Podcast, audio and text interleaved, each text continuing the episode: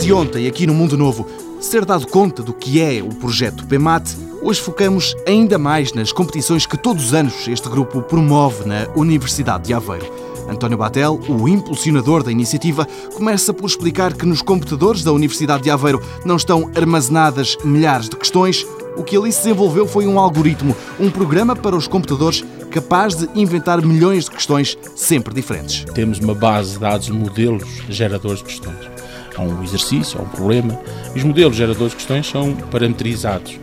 O que permite o quê? Permite que o aluno possa treinar, possa jogar, eh, e nós usamos uma frase que eu acho que explica eh, mais ou menos o que é isto do modelo. Dizemos que dois computadores lado a lado a responder ao mesmo modelo não têm a mesma questão.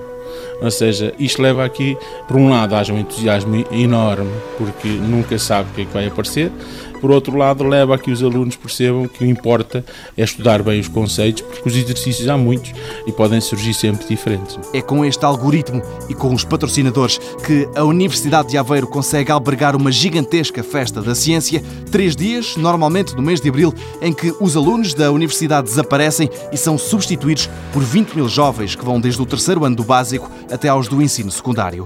No início, o PEMAT preocupava-se apenas com as competições de matemática, mas agora o modelo que concebe as perguntas consegue formular questões noutras disciplinas. Agora chamam-se Competições Nacionais de Ciência porque deixaram só de ser só de matemática e passaram a ser de biologia, de física.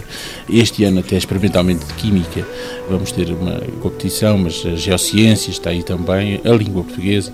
Portanto, temos uma panóplia de áreas. Uma série de disciplinas em competição, uma organização que obriga a uma logística imensa, sublinha o coordenador António Batel. Envolve uma tenda com 1.200 metros quadrados, envolve 220 computadores, envolve 37 km de cabo instalados debaixo da tenda, envolve 80 voluntários da Universidade de Aveiro, envolve toda a gente de PEMAT e transforma o campo numa festa da ciência durante aqueles três dias. Uma série de disciplinas em competição, três dias em Aveiro, na universidade, mas muitos mais em casa e nas escolas a trabalhar.